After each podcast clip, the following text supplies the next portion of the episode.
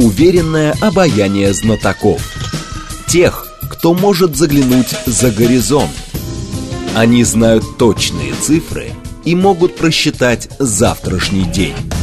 Умные парни вновь и вновь выходят в прямой эфир, чтобы многое нам объяснить. Программа предназначена для лиц старше 16 лет. 15.06, столица. Радиостанция «Говорит Москва». У микрофона Евгения Волгина. А мы с вами продолжаем. Наш умный парень сегодня Александр Камкин, старший научный сотрудник Национального института мировой экономики и международных отношений имени Примакова РАН. Здрасте, Александр. Добрый день. Наши координаты 7373948, телефон, смски, плюс 7 925 88 88 948. Телеграмм для ваших сообщений «Говорит Москобот». Смотреть нас можно в YouTube-канале «Говорит Москва». Стрим там начался.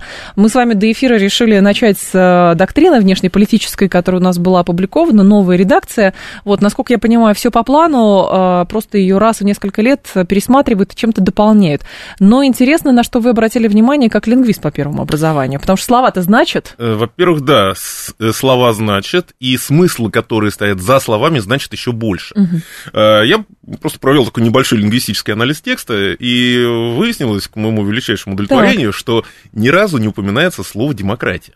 А Демократизация а мировых отнош... международных отношений. Вот единственное было словосочетание. Но это, э, понятное дело, сделать их более прозрачными, более справедливыми. А вот слово справедливость суверенитет, цивилизация, культура употребляются несколько десятков раз. Там, ну, суверен, суверенитет суверенный там 35-36, цивилизация цивилизационный там 20, справедливость еще больше. Да. То есть вот это ключевые слова и ключевые, а, я бы сказал, смыслы э, нашей новой внешнеполитической доктрины.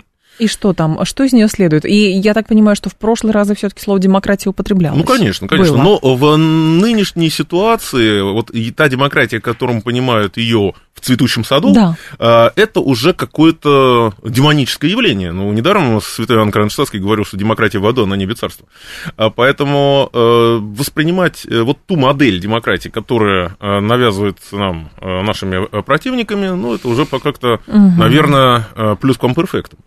Действительно необходимо выстраивать суверенитет и культурный, и технологический, и политический, и эм, образовывать такие, если хотите, союзы государств, не обязательно их называть блоками, там, э, э, которые будут разделять эти ценности.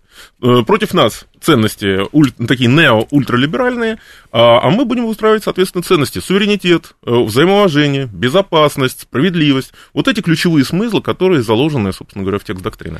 Но интересно, а насколько, скажем так, доктрина – это документ, который определяет тренды или документ, который, а, в общем-то, ну, как бы их венчает? Я думаю, это в большей степени реакция на реакция. те тренды, которые сложились за последний год, но это и векторы, которые э, намечаем и которые э, будут дальне, в дальнейшем реализовываться. Э, доктрина это и руководство к действию. Доктрина это, безусловно, реакция на э, большие действительности, угу. которые э, происходят сейчас. И это мы видим из текста. Это и практически не употребляется Евросоюз. Опять же, вот если говорить о смыслах, стоящих за словами. Да, словосочетание европейские государства большое европейское пространство, большое евразийское пространство, но складывается впечатление, что на Евросоюзе в его вот нынешнем институциональном виде поставили жирный крест. То же самое касается и Соединенных Штатов. Рудимент глобального лидерства, э, рудименты глобальной гегемонии. Уже прям вот можно говорить, что рудимент точно?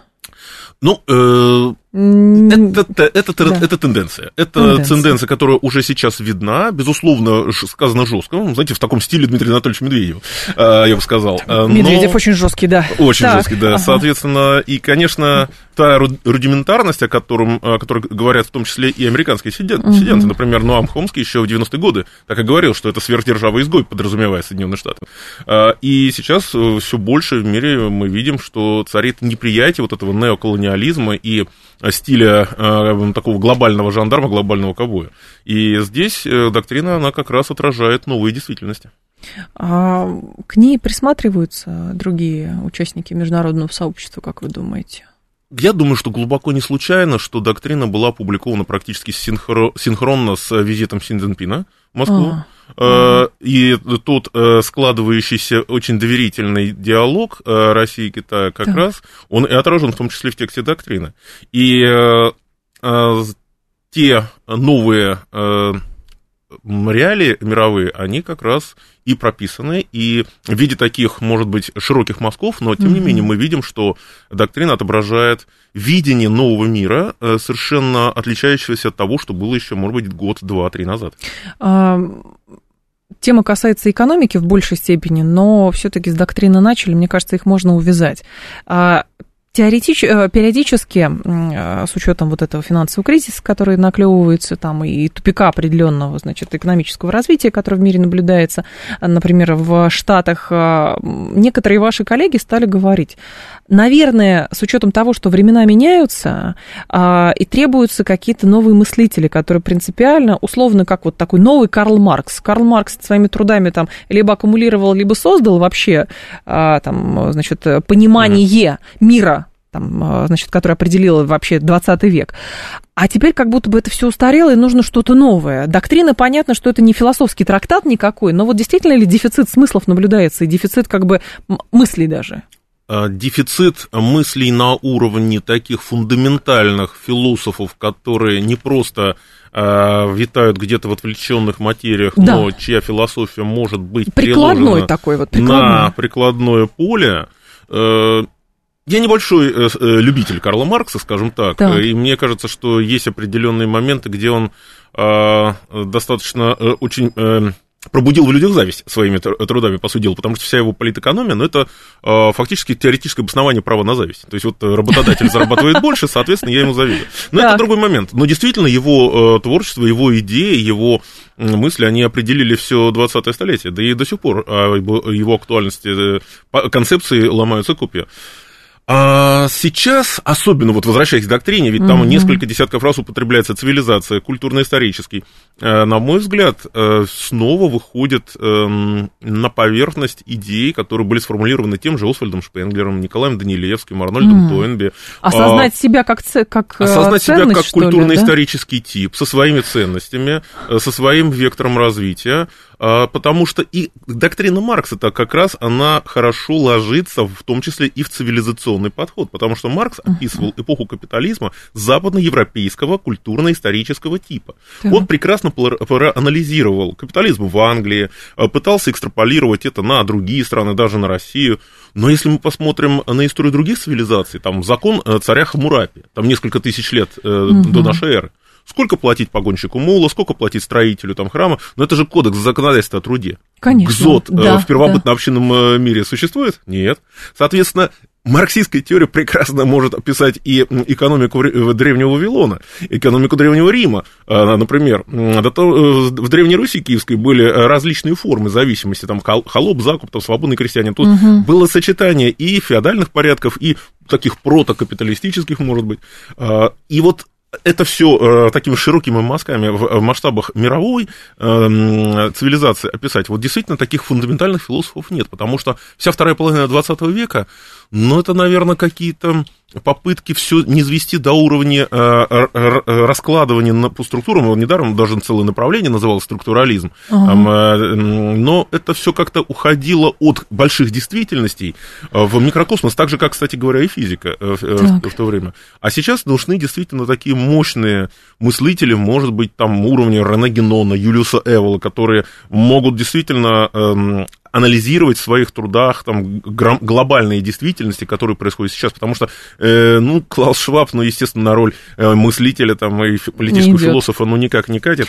Интересно вот. про то, что вы упомянули, сколько раз э, там употребляется слово цивилизация, культура, ценности и так далее. Это же, ну, мне кажется, а, такой новый тренд в ответ на а, почему-то очень мощно въевшийся в головы тезис такой – что вот в любой стране можно найти какие-то ценности, но только в Российской Федерации, значит, немытые, небритые, неумные, а, значит, непонятные а, люди живут и, и, и регулярно топчут. доходившие до Парижа, до Берлина, до Кёнигсберга, до других культурных столиц. Да. Э, Похоже? Ну, если говорить э, словами господина Бореля, да. Дикие джунгли.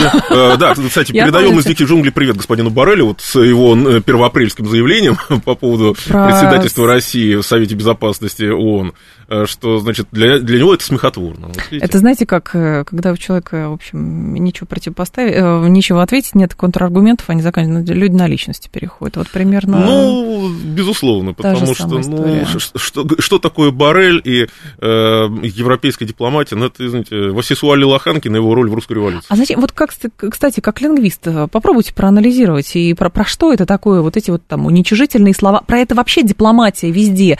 И у нас это свойственно. Язык такой, знаете, деградация, видимо, везде происходит. И в, и в языке точек, как, как будто бы это какой-то двор, и вот собрались, понимаете, еще, в общем, семечек, семечек не хватает, чтобы лузгать и, значит, поливать друг дружку. Про э, что это? это Почему? Что это заявления такие? Э, и применительно к европейской дипломатии и вообще политическому классу, это какая-то жуткая деградация.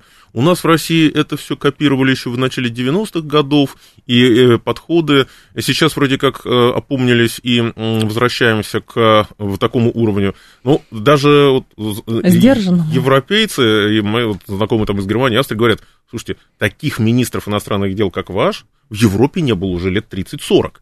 Э, соответственно... В смысле, как, как Лавров? Да, да. Угу. Такого уровня, такого профессионализма, э, и, и, скажем так, потому что вот, ну, опять же, Германия, да, мой основной предмет изучения, ну, госпожа Бербук, ну что это такое? Это функция. И, функция. Ну, да, это Наверняка функция. Так же, как и конечно. Урсула фон дер Ляйен, Тоже так же, как и господин Боррель. Да. А вот некоторые восточноевропейские э, их коллеги, это, пожалуй, все-таки говоря айтишным языком, это процедура. Вот э, в IT-терминологии, в программном коде есть два основных понятия – функция и процедура. Функция влияет на процедуру, а та уже, соответственно, отвечает за реализацию программного кода. Так, так вот, какие-нибудь там Дуда Моровецкий, это все-таки, наверное, процедура, это уровень повыше.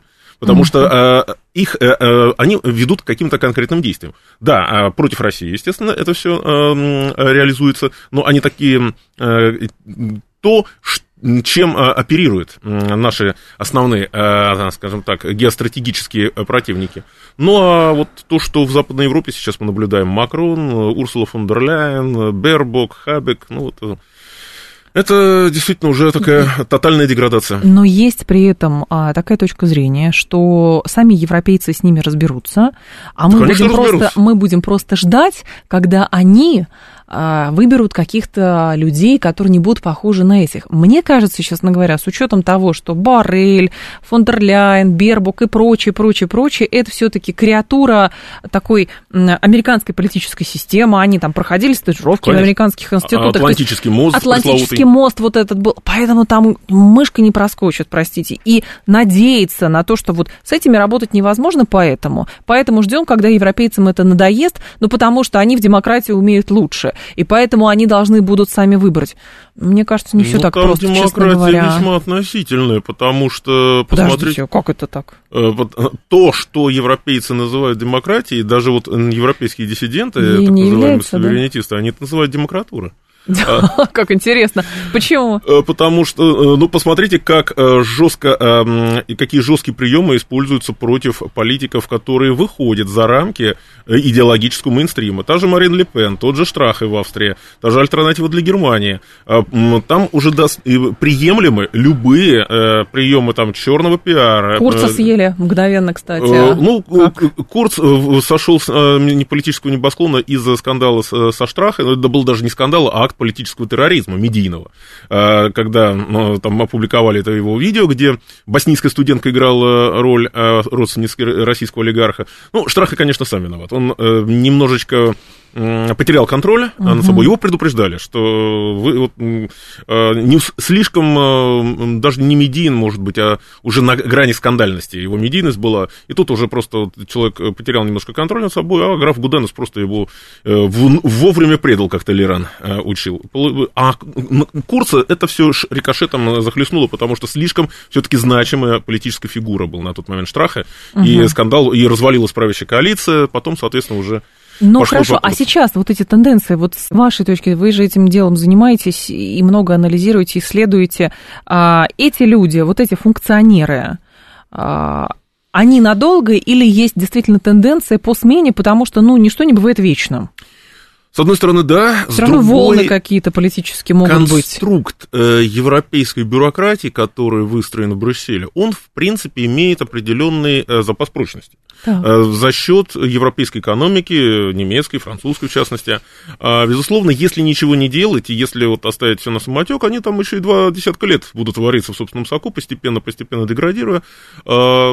К чему это все приведет? Э, выйдут ли европейцы на протест, как сейчас происходит, например, во Франции?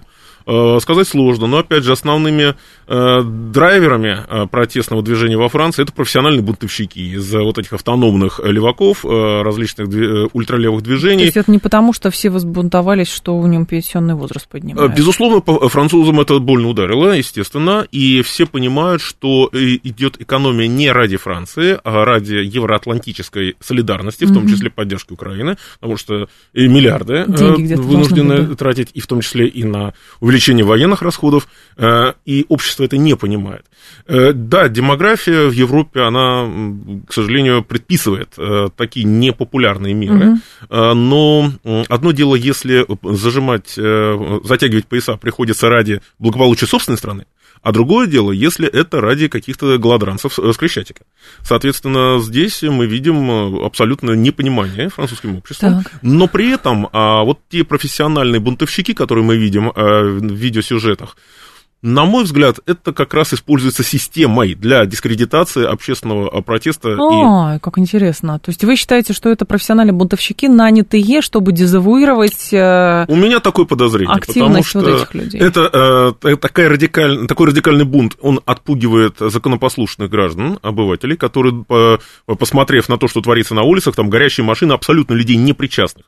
То есть, условно говоря, простой житель Парижа, там, э, у него сожгли автомобиль в знак протеста против решения Макрона Макрона. Ну, да, странно по, выглядит. Посмотря на это, он подумает, да лучше я Макрона выберу, чем этих э, э, ультралеваков. Как интересно. Поэтому то, ага. то же самое в Германии. Различные ультралевые организации, типа Антифа, там прочее, э, доказано документально, что их э, поддерживают немецкие профсоюзы. Да, в том числе в рамках политической борьбы, которая выплескивается на улице там, против ультраправых, например, угу. когда там в Германии проводят демонстрацию какая-нибудь ультраправая партия, тут же собирается контрдемонстрация, как правило, в 10 раз больше участников, их организованно доставляют, там сухой паек выдают, но на это же нужны деньги, соответственно, э, где деньги, Зина, откуда? Поэтому здесь э, совершенно очевидно, что вот эта вся протестная активность на улицах, она в том числе и умело режиссируется, как и во времена цветных революций в Восточной Европе, по сути дела, чтобы срежиссировать и реализовать видимость общественного протеста, вам нужно несколько талантливых организаторов, сидящих где-нибудь в отеле в Стокгольме, угу. которые будут координировать там через соцсети, через э, различные э, средства коммуникации вот подобную активность. Очень интересная у вас точка зрения, потому что здесь-то в любых аналитиков послушаете, это, в общем, знаете, как хочется очень бальзама на душу, что вот европейцы придут, порядок наведут, Марко, Макрона сметут, и придет какой-то не знаю. Фюрер. Ну, какой-то, нет, не фю, почему фюрер? Нет, не фюрер придет, а придет какой-то человек, который будет следовать национальным интересам Франции, тут же договориться с Россией, там поможет расследовать взрывы северных потоков. Ну, так, мне, ну, честно говоря, кажется, Франции что это наивно дела очень. нет до северных потоков. Да, посредованно газ российский поступал во Францию через Германию. Да. Германия просто перепродавала, э, потому что половина газа, поступавшего из России совокупно, там и через трубопроводы, и в СПГ, они дальше шли в том числе и во Францию. Поэтому, угу. но э, кстати говоря, по Северной потоке вот э, снова возобновила комиссию, э, работу комиссии Германии, Швеции и Дании по расследованию причин Американцы взрывов. сказали, нас там не должно быть, потому что мы полностью доверяем европейцев. Это тоже, тоже очень интересное заявление с учетом того, что где надо и не надо, американские уши всегда торчат. Э, безусловно. Но американские уши настолько плотно проросли в европейском политическом мейнстриме, что, да, физически американцев может в этой комиссии не быть, но дух э, все равно э, незримо витает. Поэтому почему Россия не участвует в расследованиях? Э, это же э, консорциум, в котором участвовал «Газпром». Участвовал. Соответственно, э, что сейчас там найдут следователи там из Дании и Швеции? И какие выводы сделают? Ну, скорее всего, будут, наверное, говорить, вот был депутат Бундестага, Киссингер, по-моему, uh-huh. фамилия. Он говорил на полном серьезе. А одна из версий то, что вот польские рыбаки глушили рыбу динамитом, вот и случайно да подорвали. Правда, что ли? Ну, особенности национальной рыбалки, насмотрелся в свое время. То есть есть... В польском переводе может быть, даже... И боевые, то есть боевые аквалангисты есть, да. украинские такая версия очередная. Но интересно просто, э, европейцам, как бы это сознательный политический выбор, что европейцам не нужно участие русских, хотя, казалось бы, если нет законодательного акта, который, который бы регулировал да, отношения в случае форс-мажора вокруг этой трубы, есть контракт, и в контракте, скорее всего, прописано, кто с кем должен взаимодействовать на случай, а, если происходит какой-то форс-мажор. А, и, по сути, здесь э, дезавуированы все пункты контракта.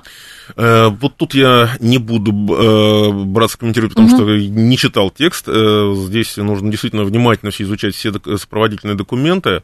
Но, безусловно, на, фор... на случай таких форс-мажоров наверняка предусмотрены совместные действия, в том числе по расследованию. Другой момент, что поскольку этот инцидент произошел в территориальных водах определенной европейской страны, то Понятно. она, как бы, наверное, да, определять стороны, кто будет непосредственно участвовать в расследовании. Но угу. это уже вопрос международного права. Здесь конечно, нужно э, спрашивать у правоведов. Но для Германии э, там же тоже какие-то забастовки сейчас проходят. Э, да, большая протесты. национальная забастовка транспортников. Но это не какие-то боевые протестующие. Нет, это наоборот, достаточно все проходит мирно. Забастовка и протест это разные вещи. Угу. Просто люди не уходят на работу. Понятно. Более того, заранее предупредили жителей страны, и забастовка не является форс-мажором для, в контексте трудового угу. договора. И написали там в различных соцсетях тоже, в оповещениях, что вот завтра будет забастовка, поэтому выходите из дома там на 2 часа раньше, чтобы успеть на работу, потому что Deutsche Bahn вас перевозить не будет. А к забастующим железнодорожникам присоединились и сотрудники различных других транспортных компаний, в том числе и аэропорты, э, некоторые социальные учреждения, поэтому э, такого масштаба забастовки в Германии не было, наверное, уже лет 30. И чем все закончится? Э, новыми тарифными договорами с профсоюзами, возможно, повышение минимального э, оплаты труда, э, тарифов в данных секторах, скорее всего, будет какой-то найден компромисс. Шольца призвали выступить с посреднической миссией для достижения мира на Украине. А, это ему предлагает сделать целый ряд однопартийцев из социал-демократической партии обращения, которое местная пресса публикует, инициировано историком Петером Брантом, сыном бывшего канцлера Германии Вилли Бранта. Ну, призовут. А что Шольц-то может ну, это уже не первый призыв. А, но, опять же, это разговор слепого с глухим. Как бы его актуализировать просто в повестке, пока так выглядит. Шольц ну, же про него не забывали. Безусловно. Э, вот госпожа Бербук летит в Китай, может быть, она поднимет эту тему, а, потому что сейчас э, вот просто вереница европейских лидеров и испанский премьер, и Урсула фон дер Ляйен, э, ручка брюшку с Макроном, вот потом uh-huh. Бербок поспешит туда. Э, понятное дело, что историческая встреча нашего президента и китайского лидера, она... Никого не оставила равнодушным. Никого не оставила равнодушным однозначно, и огромное количество комментариев, и а что ж летят-то они? Летят, предвосхищая встречу гипотетическую Байдена и Си? Нельзя исключать, э, плюс имитация бурной дипломатии, э, плюс э, сейчас будет встреча Большой Семерки в Токио, перед этим, скажем так, тоже провести ряд консультаций. Ну, понятное дело, что на Китай оказывается давление. С одной стороны, американцы очень жестко и разыгрывают тайваньскую карту, угу. и а, разыгрывают у, военные провокации а, в проливах, вблизи китайских территорий. Да. А, европейцы же, наоборот, пытаются так, э, из-под тяжка э, таким инструментами мягкой силы, потому что, э, понятное дело, что Китай основной поставщик э, товаров в Европу, и, э, и тем более, что сейчас вот идет дискуссия о полном запрете двигателей внутреннего сгорания в Европе производства автомобилей, а Китай это крупнейший поставщик и материалов для аккумуляторов, да и сами электрокары, например, на внутренний рынок Китай производит огромное количество угу. машин, и сейчас как раз решается быть или не быть китайскому автопрому, представленному в Европе именно в виде электрических автомобилей. Поэтому э, здесь разговор и о миллиардных контрактах, это разговор и, естественно, о э, отношении России, э, России угу. и Китая, и Китая и Евросоюза, но выглядит это все со стороны как такая, знаете, мышиная возня. А, Александр Камкин с нами, старший научный сотрудник э, Национального института мировой экономики и международных отношений имени Примакова Российской академии наук. Сейчас будет у нас информационный выпуск, потом мы обязательно продолжим. Уверенное обаяние знатоков. Тех, кто может заглянуть за горизонт. Они знают точные цифры и могут просчитать завтрашний день. Умные парни – 15.35, столица радиостанция «Говорит Москва». У микрофона Евгения Волгина. Мы с вами продолжаем. Александр Камкин с нами.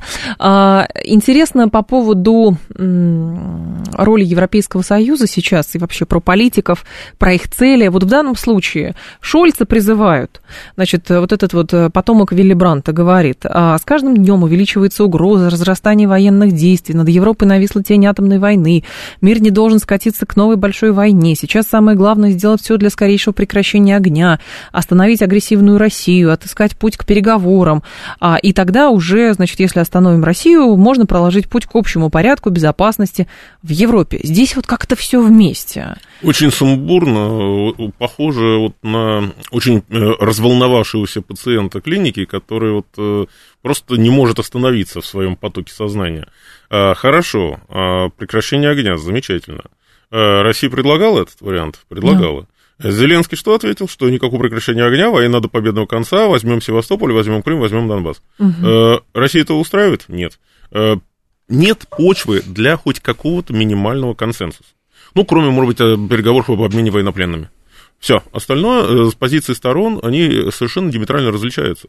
Как господин Бранд собирается остановить агрессивную Россию? Он, не он собирается, Шольц. А, он просит Шольца, чтобы Шольц остановил. Да, дядюшка Шольц, бери винтовку иди останавливай. Ну, примерно так. Соответственно, уже же от, основной генерал Бундесвера в свое время говорил, буквально там, может быть, две недели назад, как вы собираетесь победить ядерную державу.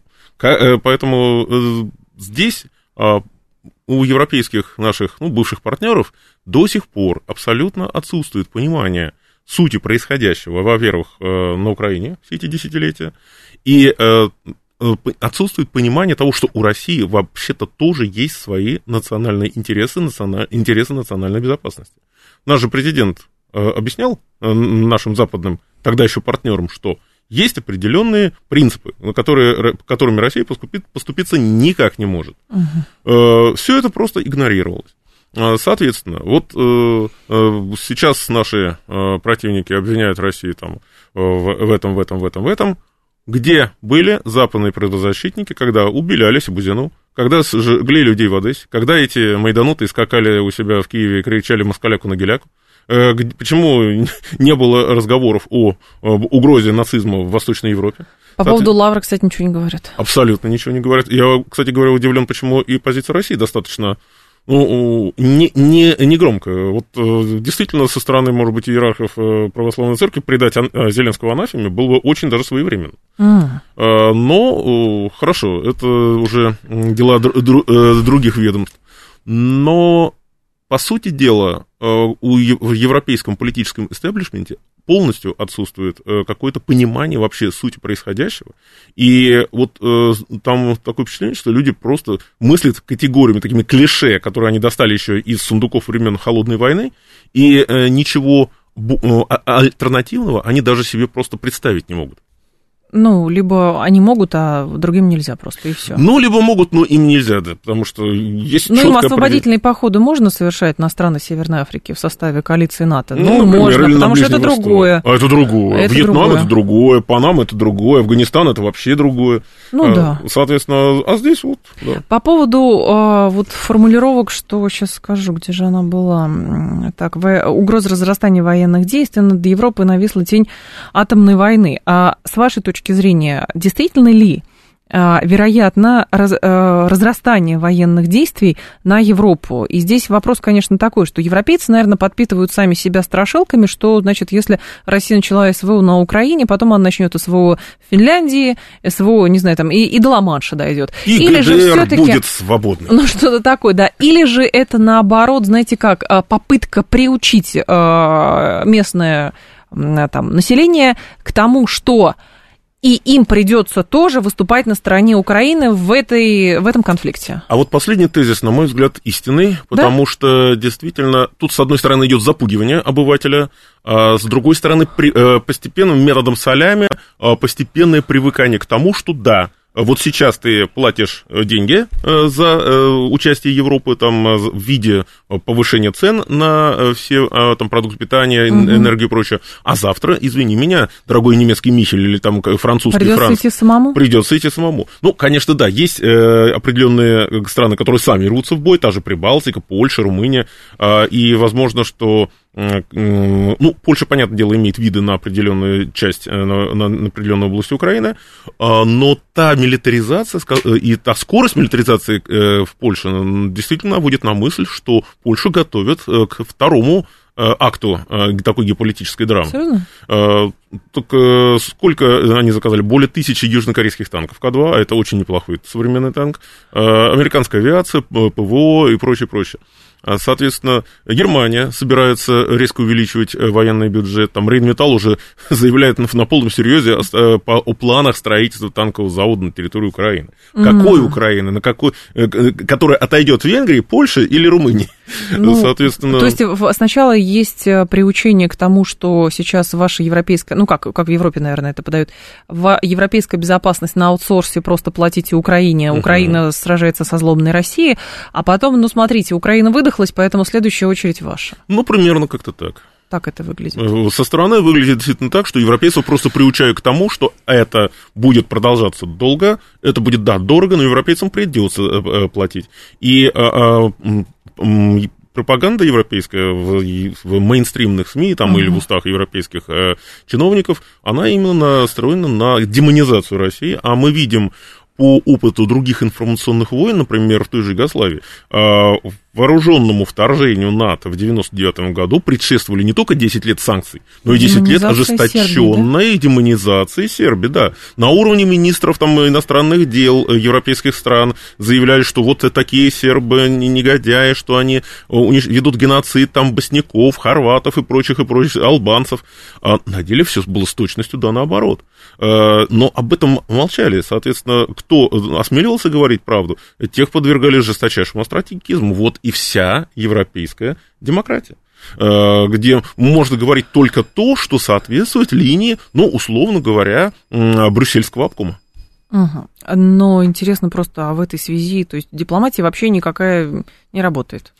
Совсем? Работает, ну, в крайне ограниченном функционале. Это, знаете, как, как э, автомобиль без АБС, там, э, без подушек безопасности, без усилий, наверное, даже без коробки передач, ага. с, наж... с педальным приводом. Э, вот, соответственно, вот примерно в таком виде можно изобразить современную европейскую То есть инстинкта самосохранения, вот в данном случае, я просто возвращаюсь мысленно к событиям в, с Минскими соглашениями, с этими несчастными, злосчастными, потому что когда началась СВО, начали говорить, что вот, там Россия нарушила, нарушила, нарушила и прочее, а я вспоминаю а вот эти многочисленные заверения европейцев, которые ставили свои же подписи под этими Минскими соглашениями, что вот они должны там Украину, там, значит, как-то повлиять на нее и так далее.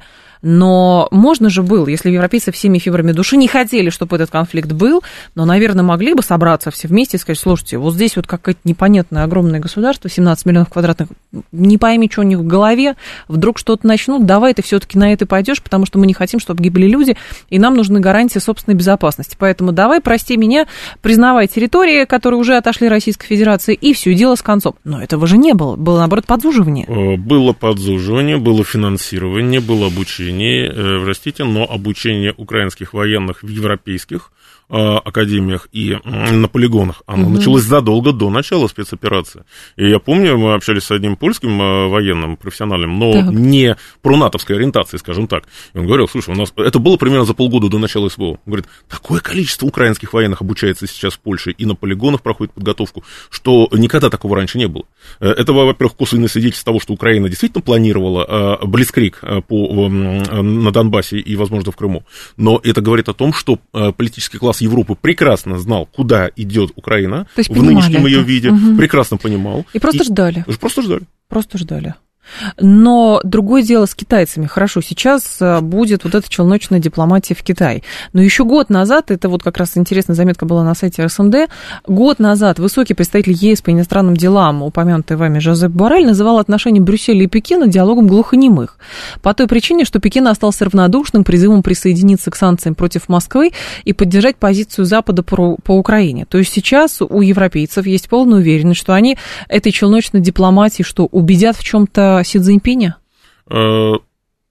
Складывается ощущение, что там со времен 19 века, со времен Киплинга и бремени белого человека архетип европейского дипломата не поменялся. Почему? Они по-прежнему рассматривают действительно Европу как святый это белые люди, белые которые люди, приехали да, к туземцам, великие правда? белые люди, которые приехали да, в, стран, в страну изначально не равную им по статусу. А-а-а. И подспудно где-то между строк в заявлениях и фон дер Ляйен, и Барреля это все равно читается. А в Пекине очень хорошо умеют читать, понимать смыслы э, между строк. Я думаю, что вся эта челночная дипломатия действительно будет напоминать, точнее, она уже напоминает обычную мышиную возню.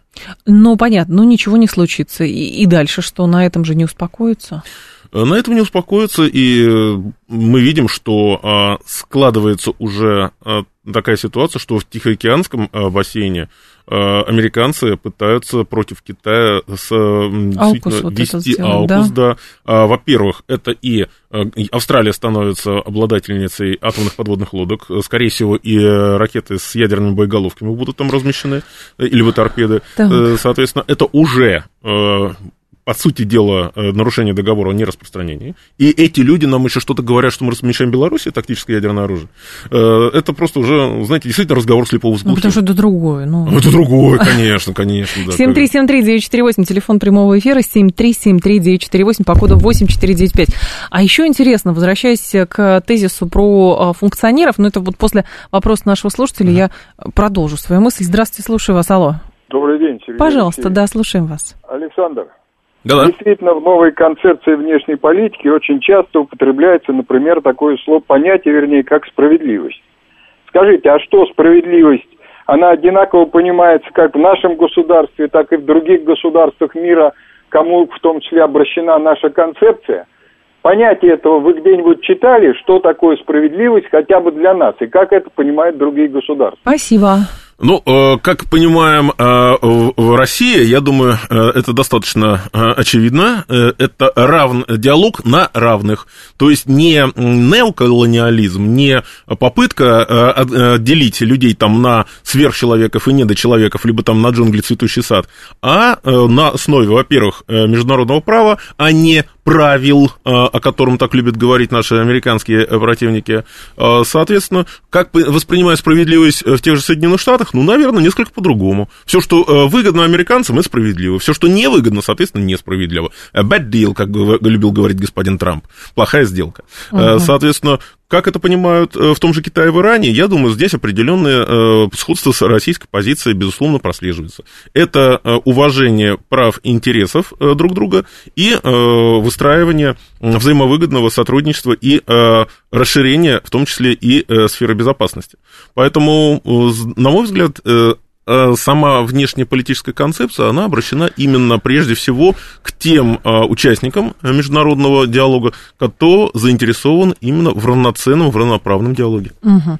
По поводу фактора личности, э, все-таки возвращаясь к тому, что вы назвали нынешних брюссельских бюрократов именно функционерами, определенными. Ведь во многом и долгие годы а, отношения России и Европейского Союза определял именно фактор личности. Вот был такой-то руководитель, есть такой-то руководитель в России, и он, у него а, очень хорошие там или очень плохие контакты с руководителем другого государства. И во многом от этого зависит, как будут выстроены отношения. Мне кажется, так выстраиваются сейчас отношения между Россией и Турцией, между Россией и Китаем. Во многом, да. А с европейцами сейчас совсем по-другому. Может быть, как раз э, те умы, которые задумались о том, что Европейский Союз должен стать таким Брюссель, вот этим наднациональным а, органом, а, и остальные должны быть просто людьми-функциями. Может, в этой связи они сделали на эту ставку, ну и по сути имеют какой-то профит? А это же очевидно. Брюссельская бюрократия, это действительно она обезличена. И многолетние, достаточно, можно даже сказать, дружеские отношения угу. и с той же Ангелой Меркель, а, они как-то выбивались из э, брюссельского, из брюссельской логики, потому что ЕС в том виде, в котором он существует сейчас и в котором он развивается в духе Лиссабонского договора, это же действительно супергосударство, где да. большая часть национального суверенитета и э, экономического, и политического, и культурного переходит вот в эти обезличенные а, центры функционирования. Это Европарламент, там будет э, по Лиссабонскому договору, кстати, предусмотрен пост президента Евросоюза, и Европейская армия, кстати говоря, Европе... общеевропейская полиция, они, э, по идее, э, планируются быть созданными.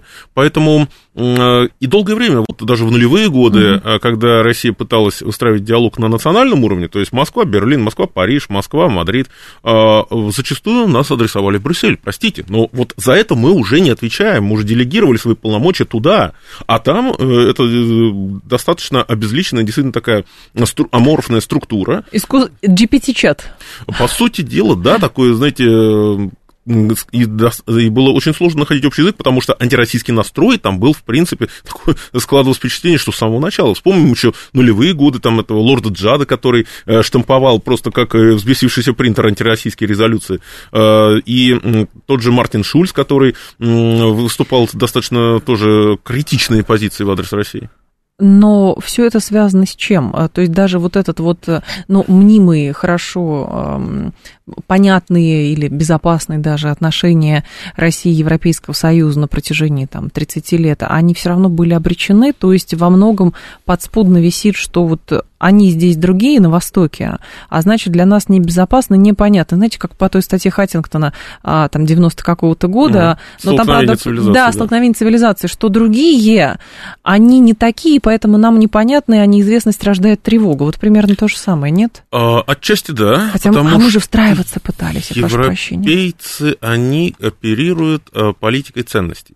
То есть они создали себе определенную парадигму ценностную, так. и все, что в нее вписывается, то есть те, кто эти ценности полностью безраздельно принимает, те и получают, условно говоря, абонемент в цветущий сад.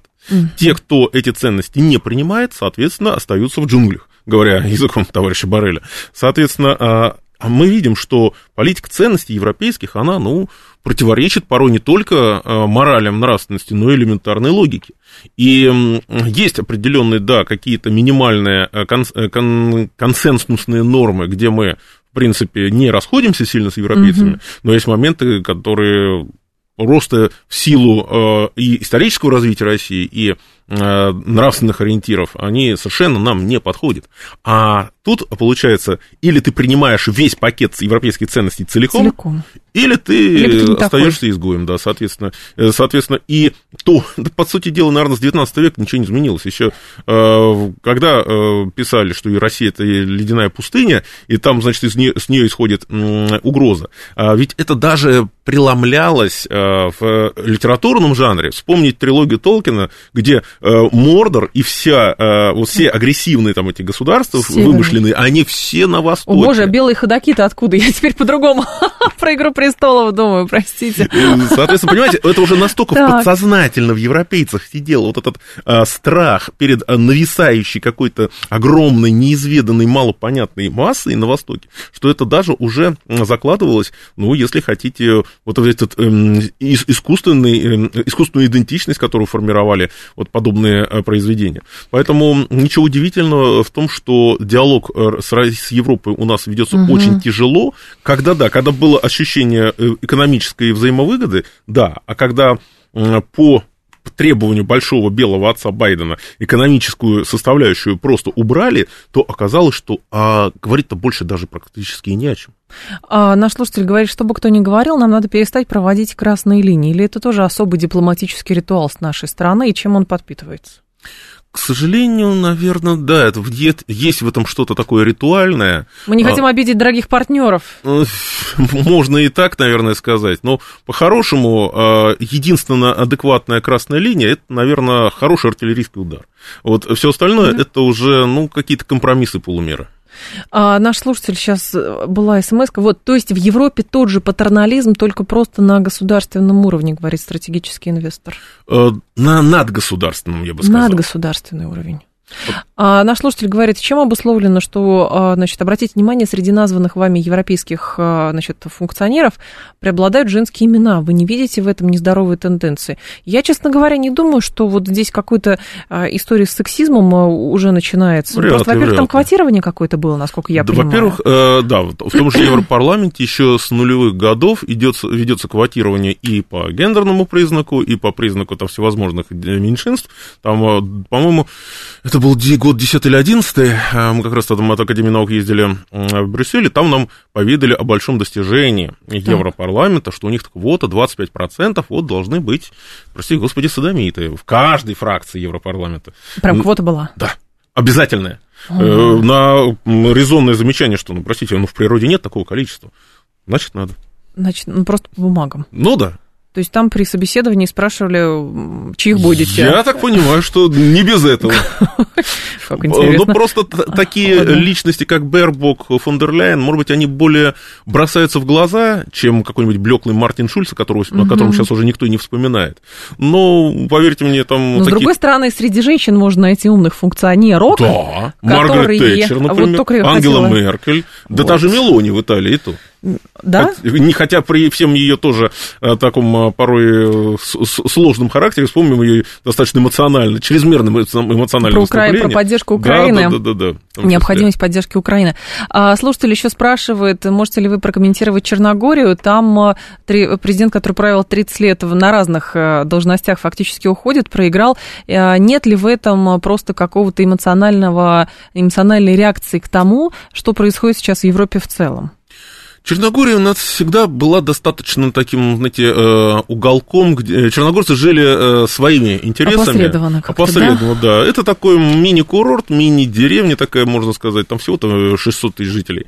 Но Мило Джуканович, конечно, за эти 30 лет э, надоел практически всем, и бесконечные коррупционные скандалы. И э, очень жесткая антисербская позиция. Он же пытался и изымать церковное имущество у сербской православной церкви. Угу. Он пытался полностью искоренить кириллицу, что тоже приводило к серьезным серьезным э, волнением. А таким образом изменить полностью черногорский менталитет и идентичность. Э, он, по сути дела, да, был архипроамериканским. Он и предал Милошевича под нажимом американцев за там, подачки через э, организацию USAID. Он и фактически предал Югославию в 99 году по, по сути дела, э, признал э, Косово независимость и там mm-hmm. устанавливал дипломатические отношения. Поэтому и, и албанские голоса-то и оказались решающими на референдуме в 2006 году. Но в итоге надо посмотреть теперь, что будет предлагать новый президент, безусловно, этот Милатович, безусловно. который выиграл. Александр Камкин был с нами, старший научный сотрудник исследовательского института мировой экономики и международных отношений имени Примакова РАН. Александр, спасибо, ждем снова. Всего доброго.